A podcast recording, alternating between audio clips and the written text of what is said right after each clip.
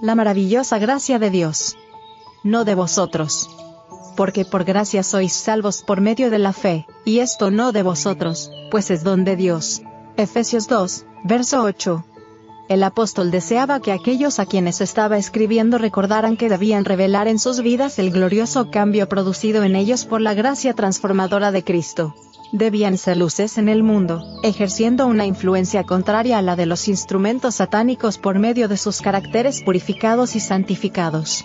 Siempre debían recordar las palabras, no de vosotros. Ellos no podían cambiar su propio corazón, y cuando mediante sus esfuerzos las almas fueran conducidas de las filas de Satanás para decidirse por Cristo, no debían pretender ninguna participación en la transformación producida. The Review and Herald. 10 de mayo de 1906. Dios llama a todos los que quieran venir y beber de las aguas de vida gratuitamente.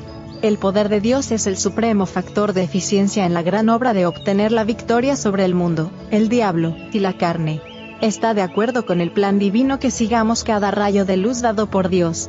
El hombre no puede llevar a cabo nada sin Dios, y Dios ha trazado su plan de tal manera que no va a llevar a cabo nada en lo que se refiere a la restauración de la raza humana sin la cooperación de lo humano con lo divino.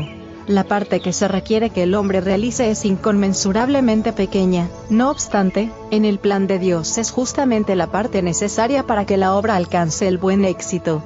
Manuscrito 113. 1898.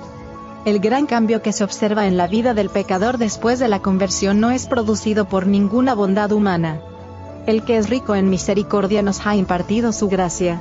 Que la alabanza y la acción de gracias asciendan entonces hacia Él, porque ha llegado a ser nuestro Salvador. Que su amor, al llenar nuestros corazones y mentes, fluya de nuestras vidas en ricas corrientes de gracia cuando estábamos muertos en delitos y pecados, nos vivificó para vida espiritual. Trajo gracia y perdón, y llenó el alma de vida nueva.